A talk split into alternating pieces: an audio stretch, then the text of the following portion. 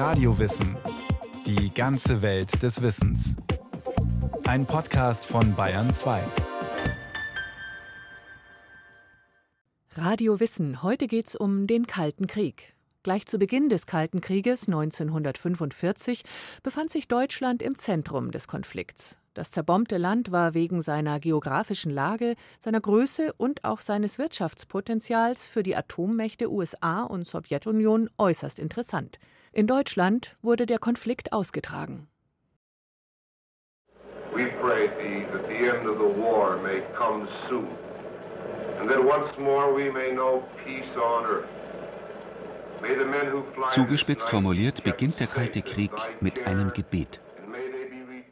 Als Piloten der US-Luftwaffe am 6. August 1945 zum ersten Atombombenabwurf Richtung Hiroshima starten, bittet ein Priester um Frieden und die sichere Heimkehr der Flieger. Man wisse sich in Gottes Hand, jetzt und in alle Ewigkeit. Amen.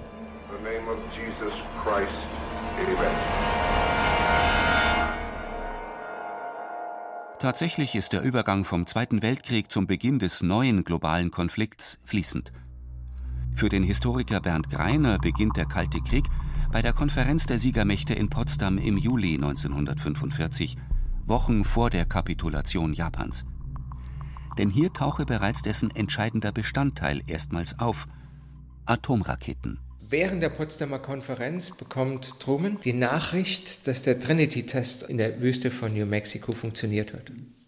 Und er raunt Churchill zu, beobachte mich bitte mal, ich gehe jetzt zu Stalin und sage dem, wir haben eine Waffe von nie dagewesener Zerstörungskraft. Stalin reagiert, wie Stalin reagiert, nämlich erstmal gar nicht, Pokerface. Aber intern sagt er, bestellt Kurtschakov, er möge sich beeilen. Das war der Leiter des sowjetischen Atomprogramms. Die Sowjetunion braucht indes bis August 1949 für die Entwicklung ihrer eigenen Atombombe. In der Zwischenzeit fühlt sich Moskau dem weltweiten Auftrumpfen der Amerikaner ausgeliefert. Die Historikerin Professor Susanne Schattenberg verweist auf die Bedeutung des Jahres 1947 und die Verkündung der Truman-Doktrin. 47 bringen das beide Seiten dann in programmatischen Reden letztlich auf den Punkt. Also dass der amerikanische Präsident Harry Truman sagt, wir haben hier zwei Welten, zwei Lager. Und der Leningrader Parteichef Stanow antwortet dann ein halbes Jahr später, dass die USA und Großbritannien schon während des Krieges eigentlich versucht hätten, die Sowjetunion zu unterdrücken und das nun endlich zutage fördern würde. Die Deutschen in Ost und West finden sich sozusagen mittendrin in diesem Kräftemessen. Vor allem als 1948 die erste große Krise ausbricht. Alle drei Minuten landet auf dem Flugplatz Tempelhof eine C-54 Skymaster. Im selben Augenblick, in dem der Pilot die Zündung abstellt, rollt bereits ein großer Lastwagen von rückwärts ans Flugzeug heran, um die Fracht in Empfang zu nehmen. Noch bevor die Piloten aus dem Rumpf des Flugzeuges. Ab Juni 1948 blockiert die Sowjetunion alle Land- und Wasserzugänge nach West-Berlin.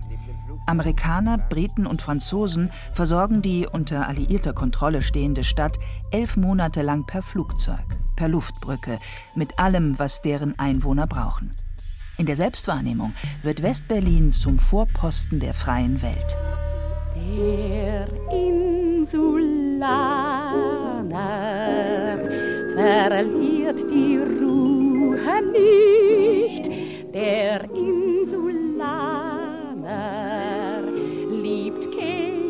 nicht und brummt es nachts auch laut die vier Motorien schwärme. Das ist Musik für unser Ohr, wer redet vom Lärme der Insulaner. Weltpolitisch aber ist die erste Berlin-Krise anders zu deuten als im Kabarettsong der Insulaner nämlich als Stalins Antwort auf Amerikas Muskelspiele. Sie soll beweisen, der Besitz von Atomwaffen bedeutet nicht grenzenlose Macht. Bernd Greiner ehemaliger Leiter des Kolleg Kalter Krieg in Berlin, analysiert. Da hat Stalin versucht zu zeigen, dass der Westen Kaiser ohne Kleider ist. Ja, was ist denn mit euren Atomwaffen? Wie wollt ihr denn mit Atomwaffen bitte schön Berlin schützen? Da sitze ich am längeren Hebel aus seiner Perspektive und signalisiert, ich kann noch einen Schritt weiter. Und wenn ich diesen Schritt weitergehe, dann steht ihr eure drei, vier Atomwaffen, die ihr habt, hin oder her, dann steht ihr ohnmächtig vis-à-vis. -vis. Die ehemalige Reichshauptstadt hat Stalin bewusst ausgesucht für seine Strategie. Berlin symbolisiert den Kern der sogenannten deutschen Frage, nämlich wo steht Deutschland in Europa? Im Osten oder im Westen? Weil dies für das Machtgleichgewicht enorm wichtig ist, beantworten die Großmächte die Frage mit der Teilung Deutschlands. Aus der sowjetischen Besatzungszone wird die DDR, aus den drei Westzonen die Bundesrepublik. Kanzler Adenauer forciert hier ab 1950 eine Integration in die Verteidigungsstrukturen des Westens, was Moskau durch die sogenannte Stalin-Note im März 1952 verhindern will. Der sowjetische Diktator verspricht darin eine Wiedervereinigung Deutschlands, falls das Land militärisch neutral bleibe. Die drei Westmächte und Adenauer halten dieses Angebot jedoch für pure Taktik, nicht ernst gemeint, und lehnen es ab. Stattdessen tritt die Bundesrepublik 1954 der NATO bei, die sich auf Betreiben der USA gegründet hat. Und die DDR wird ein Jahr später Mitglied des östlichen Militärbündnisses Warschauer Pakt. Geografisch entspricht die innerdeutsche Grenze der Nahtstelle des Kalten Krieges. Das engt die Bewegungsfreiheit der deutschen Politik aber nicht ein. Im Gegenteil. In den 1950er Jahren können etliche deutsch-deutsche Treffen stattfinden. Für viel Wirbel im Land sorgen die Reise einer Delegation der DDR-Volkskammer nach Bonn 1952 und 1954 ein Besuch von Bundestagspräsident Hermann Ehlers CDU beim Evangelischen Kirchentag in Leipzig. Das haben wir bei diesem Kirchentag erfahren, dass es etwas Erstaunliches ist, wenn Christen durch die Kraft ihrer Gemeinschaft den Mut finden, die Abschnürung und die Furcht zu überwinden und offen zu reden und miteinander zu reden. Die politischen Auswirkungen werden sichtbar werden, denn hier ist die Einheit unseres Volkes an einer entscheidenden Stelle dokumentiert. Darüber hinaus profitieren Deutschland West und Ost wirtschaftlich von ihrer herausgehobenen Lage am Eisernen Vorhang. Denn der Kalte Krieg ist auch ein Systemwettstreit zwischen Marktwirtschaft und Planwirtschaft. Das führt dazu, dass es den Deutschen, so meint der Historiker Bernd Greiner, zumindest ökonomisch besser geht als ihren Nachbarn. Sie liefen auf der Butterbahn. Bei allem Gefälle zwischen West und Ost, zwischen DDR und Bundesrepublik, darf man nicht aus den Augen verlieren, den höchsten Lebensstandard im Warschauer Pakt inklusive Sowjetunion hatte die DDR. Da lagen Welten dazwischen zum Westen, aber immerhin. Militärisch hingegen sind die Freiräume klein. Sowohl für die Bundesrepublik in der NATO wie für die DDR im östlichen Militärbündnis, dem 1955 gegründeten Warschauer Pakt. Einer der Gründe ist, dass die Sieger des Zweiten Weltkriegs nie einen Friedensvertrag mit Deutschland unterzeichnen weshalb die DDR und die Bundesrepublik bis zur Wiedervereinigung nicht voll souverän sind. Nochmal abzählen, ja? Eins, zwei, drei, vier, fünf, sechs, sieben, acht, neun, zehn, elf. Der UVD, eben taubengrauen Stahlhelm, der dem belgischen angeglichen ist, der sich am meisten bewährt hat. Die Aufstellung der Bundeswehr hier eine Radioreportage vom Empfang der ersten Freiwilligen 1955 hat im Blick zurück zwei Seiten. Die eine ist das Eintreten der Bundesrepublik in die Militärphalanx des Westens als Teil der Aufrüstung im Kalten Krieg. Selbst aus der Sicht der NATO hat der Schritt aber noch einen zweiten Aspekt, den Bernd Greiner erläutert. Dieser Satz des ersten NATO-Generalsekretärs Lord Ismay auf die Frage eines Journalisten, wozu brauchen wir die NATO? Naja, klar, to keep the Russians out, the Americans in and the Germans down. Also wir brauchen ein Kontrollinstrument gegenüber den Deutschen. Kennedy zum Beispiel hat Adenauer das sehr deutlich spüren lassen, wer Koch und wer Kellner ist. Das erklärt auch, weshalb Wünsche bundesdeutscher Politiker, die Bundeswehr mit Atomraketen auszurüsten, keine Aussicht auf Erfolg haben. Hi, fellas. This is Jill with your all-time jukebox. Welcome to the all-time jukebox, fellas. 30 minutes devoted to the replaying of some of the greatest phonograph records of all time. Mindestens so wichtig wie Waffen sind für die Beziehungen die kulturellen Angebote der USA. AFN zum Beispiel, das American Forces Network. Die Senderkette versorgt im Kalten Krieg die in Deutschland stationierten US-Soldaten mit Nachrichten und Musik. Die Deutschen, die mithören können, lernen so Jazz, Rock'n'Roll und Pop kennen. AFN wird zu einem Soft-Power-Instrument der USA. Ähnliches gelte auch für die Amerika-Häuser in westdeutschen Großstädten, sagt Bernd Greiner. Plus die ganzen Austauschprogramme. Also eine ganze Kohorte von bundesdeutschen Nachkriegspolitikern, Klaus von Donani, Eppler, Schmidt, inklusive Top-Journalisten, die waren in der einen oder anderen Weise in Stipendienprogramme eingebunden und waren natürlich mit Herz und Seele Atlantiker. Das deutsche Programm von Radio Berlin International setzt seine Sendung fort mit Berichten und Informationen aus sozialistischen Ländern. Das Panorama. Informationen und Berichte aus den sozialistischen Ländern. Auch im Osten versucht man es mit Kultur als Freundschaftsfaktor. Der Ton dieser Sendung des DDR-Programms Radio Berlin International zeigt jedoch, das klingt staatlich verordnet und verpufft so zumeist. Die Gesellschaft für deutsch-sowjetische Freundschaft, die Ostberlin und Moskau 1947 gründen, kann trotz ihrer bis zu sechs Millionen Mitglieder für ihre Seite nie erreichen, was im Westen gelingt. Traumland USA.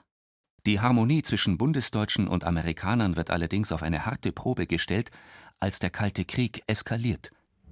Die Amerikaner lassen keinen Zweifel daran, wer das Sagen hat. Das zeigt sich vor allem im Krisenjahr 1961. Seit etwa 1 Uhr heute Nacht rattern die Pressluftbohrer und bohren einen Graben quer durch die Ebertstraße hier am Brandenburger Tor. Der Graben ist etwa einen halben Meter tief und einen halben Meter breit. 13. August 1961. Die DDR beginnt mit dem Bau der Berliner Mauer. Willy Brandt verlangt als regierender Bürgermeister eine militärische Antwort der USA auf die Provokation des DDR-Regimes. Präsident Kennedy denkt aber gar nicht daran. Er verstärkt zwar die US-Truppen in der Stadt, schickt ansonsten aber nur seinen Vizepräsidenten Johnson mit einem Brief zu Brandt. Egon Bahr, Vertrauter von Brandt und Sprecher des Senats von Berlin, erinnert sich an dessen Inhalt noch Jahrzehnte später. Der Brief von Kennedy hieß, die Mauer ist nur durch Krieg zu beseitigen. Und niemand will Krieg, sie auch nicht. Und sie dürfen nicht verkennen, dass das im Grunde eine große Niederlage für Khrushchev ist. Denn er mauert ja seine Bevölkerung ein. Wir haben das damals als graue Salbe empfunden und haben erst viel später gesehen, der hatte recht. Die Beziehungen zwischen den Regierungen in beiden Teilen Deutschlands und ihren Führungsmächten werden in den 60er Jahren komplizierter. Im Fall der DDR und der Sowjetunion liegt das an Walter Ulbricht. Der mächtigste Mann in Ostberlin ist ein Stalinist alter Schule. Stalins Nach-Nachfolger Leonid Brezhnev der 1964 in Moskau die Macht erlangt, ist weniger dogmatisch. Susanne Schattenberg berichtet. Ich finde es sehr lustig, dass Brezhnev furchtbar genervt ist von Ulbricht und dann ja auch, wie in vielen der anderen sozialistischen Staaten, um das Jahr 1970 herum einen Führungswechsel herbeiführt von Ulbricht zu Honecker in der DDR und auch Honecker findet er viel zu marxistisch-leninistisch. Und das heißt, wer ist sozusagen eher der Hardliner? Ist das eher die DDR, sowohl unter Ulbricht als auch Honecker, als letztlich Moskau selbst? Um die gleiche Zeit entwickelt sich auch im Westen ein ernster Streit um die sogenannte Entspannungspolitik. Der neue Bundeskanzler Willy Brandt streckt 1969 diplomatische Fühler Richtung Sowjetunion und Richtung Polen aus, um den Kalten Krieg zu deeskalieren. Im deutsch-deutschen Verhältnis will er den Alltag der Teilung erleichtern, etwa durch Verwandtenbesuche jenseits des Eisernen Vorhangs. Die US-Regierung sieht das skeptisch. Das erste Gespräch in Washington zwischen Egon Bahr, der inzwischen Kanzleramtsminister ist, und Präsidentenberater Henry Kissinger verläuft daher sehr ungewöhnlich, wie Bernd Greiner erzählt. Kissinger wird nervös und nervöser, rutscht in seinem Stuhl hin und her und stellt dauernd Zwischenfragen, aus denen man herauslesen konnte, das behagt dem im Grundsatz nicht. Also das geht ihm von oben bis unten gegen Strich. Und der Bar hört sich das eine Zeit lang an und sagt dann irgendwann, und das ist protokolliert, Henry, ich bin gekommen, um zu informieren, nicht um zu konsultieren. Das ist ein unerhörter Satz. Das ist ein unerhörter Satz für die deutsche Nachkriegspolitik. Letztlich kann Brandt seinen politischen Spielraum aber nutzen und mehrere Verträge zwischen der Bundesrepublik und Staaten Osteuropas schließen. Das liegt am Vietnamkrieg. Die zweite Langzeitkrise im Kalten Krieg verlangt von der Supermacht so viel Aufmerksamkeit, dass man die Westdeutschen gewähren lässt. Ladies and gentlemen, on behalf of the government and the people of Finland, I have the great honor to declare open the third stage of the conference on security and cooperation in Europe. Helsinki, Finlandia-Halle 1975. Der finnische Staatspräsident Kekkonen eröffnet die Abschlusskonferenz über Sicherheit und Zusammenarbeit in Europa, KSZE. Wenige Tage später unterzeichnen Staats- und Regierungschefs aus ganz Europa, den USA und Kanada einen Vertrag, der den Kalten Krieg zähmen soll. Die sogenannte Schlussakte von Helsinki ist das Ergebnis von mehr als zwei Jahren Verhandlungen. Zentral ist eine Art Tauschgeschäft. Der Westen garantiert den Staaten Osteuropas, auch der Sowjetunion und der DDR, die Sicherheit ihrer Grenzen. Das zementiert die Nachkriegsordnung Europas. Im Gegenzug verspricht der Osten, die Menschenrechte zu achten und einzuhalten. Guten Tag, ich komme im Auftrag der Allgemeinheit. Ich soll hier bei Ihnen im Garten diese funkelnagelneue und todsichere Atomrakete aufstellen. Gottes Wille, sowas ist doch gefährlich. Geh Sie bloß aus dem Weg mit dem Ding. Ich hab K bestellt, ich will AK. Ja, was denn, was denn, was denn? Ich hab hier einen Lieferschein. Da steht es. Ist nichts mehr zu machen. Ja, das ist die Nachrüstung. Die KSZE beendet den Kalten Krieg jedoch noch nicht. Das zeigt dieser leicht satirische Wahlwerbespot der Grünen von 1983. Zu den Momenten, in denen der Konflikt wieder aufflammt, zählt auch die Phase nach dem sogenannten NATO-Doppelbeschluss. Ende der 1970er Jahre stellen westliche Experten fest, die Sowjetunion baut neue, modernere Atomraketen. Die NATO beschließt daraufhin, amerikanische Pershing-2-Raketen in Deutschland zu stationieren und gleichzeitig mit Moskau über Abrüstung zu verhandeln. Viele Bundesdeutsche halten diese Doppelstrategie für falsches Spiel. Sie befürchten eine weitere Rüstungsspirale und demonstrieren vor US-Kasernen. Die politischen Wogen schlagen hoch. Politiker, die Moskaus Raketen als Bedrohung sehen, werfen der Friedensbewegung Kollaboration mit dem Kreml vor. Das empört Willy Brandt, als er im Herbst 1983 bei einer Demo vor 300.000 Menschen in Bonn auftritt. Hier steht nicht die fünfte Kolonne, zu der uns ein Volksverhetzer hat machen wollen. Wir stehen hier miteinander für die Mehrheit unseres Volkes. Über 70 Prozent der Menschen in der Bundesrepublik, und das ist gut so, halten nichts davon, dass Deutschland immer mehr vollgepackt wird mit atomarem Teufelszeug.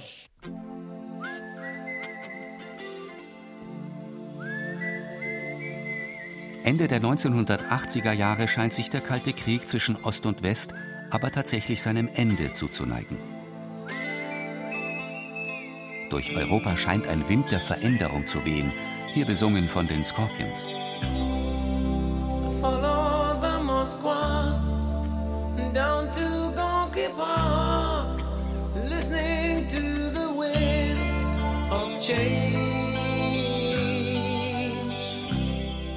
Bei mehreren Gipfeltreffen vereinbaren die US-Präsidenten Reagan und Bush mit Michael Gorbatschow, dem neuen Generalsekretär der sowjetischen kommunistischen Partei, Atomraketen aus Europa abzuziehen und sie zu vernichten.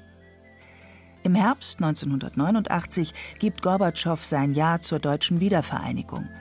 1991 löst sich der Warschauer Pakt auf, anders als die NATO. Ist der Kalte Krieg damit Geschichte? Experten sehen das skeptisch. Auf jeden Fall, so meint die Osteuropa-Historikerin Susanne Schattenberg, solle man sich davor hüten, den Westen für den Sieger und den Osten für den Verlierer des Konflikts zu halten. Das ist so eine Post-facto-Interpretation, die heute vorgenommen wird. Ich bin der Meinung, dass das damals niemand so gesehen hat, dass beide Seiten es als enormen Sieg und Gewinn gesehen haben, dass diese Systemkonkurrenz sich auflöst. Mittlerweile ist das offensichtlich nicht mehr der Fall. Viele Experten meinen, Putin tue alles, um die Machtverhältnisse zu ändern. Dazu zähle auch der Versuch, das Nachbarland Ukraine, das seit 1991 unabhängig ist, wieder unter die Kontrolle Moskaus zu bringen. Und sei es durch einen Krieg, wie er in Ende Februar vom Zaun brach. Der Kalte Krieg hat ein Erbe hinterlassen. Dazu zählt Bernd Greiner die stete Weiterentwicklung von Atomwaffen und die unverändert starke Rüstungslobby in Ost und West. Vor allem meint Greiner, dächten viele noch wie im Kalten Krieg.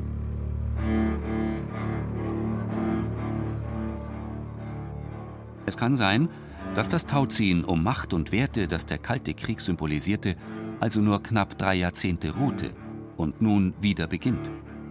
Denn die Ukraine liegt da, wo Deutschland einst lag, an der Nahtstelle zwischen West und Ost.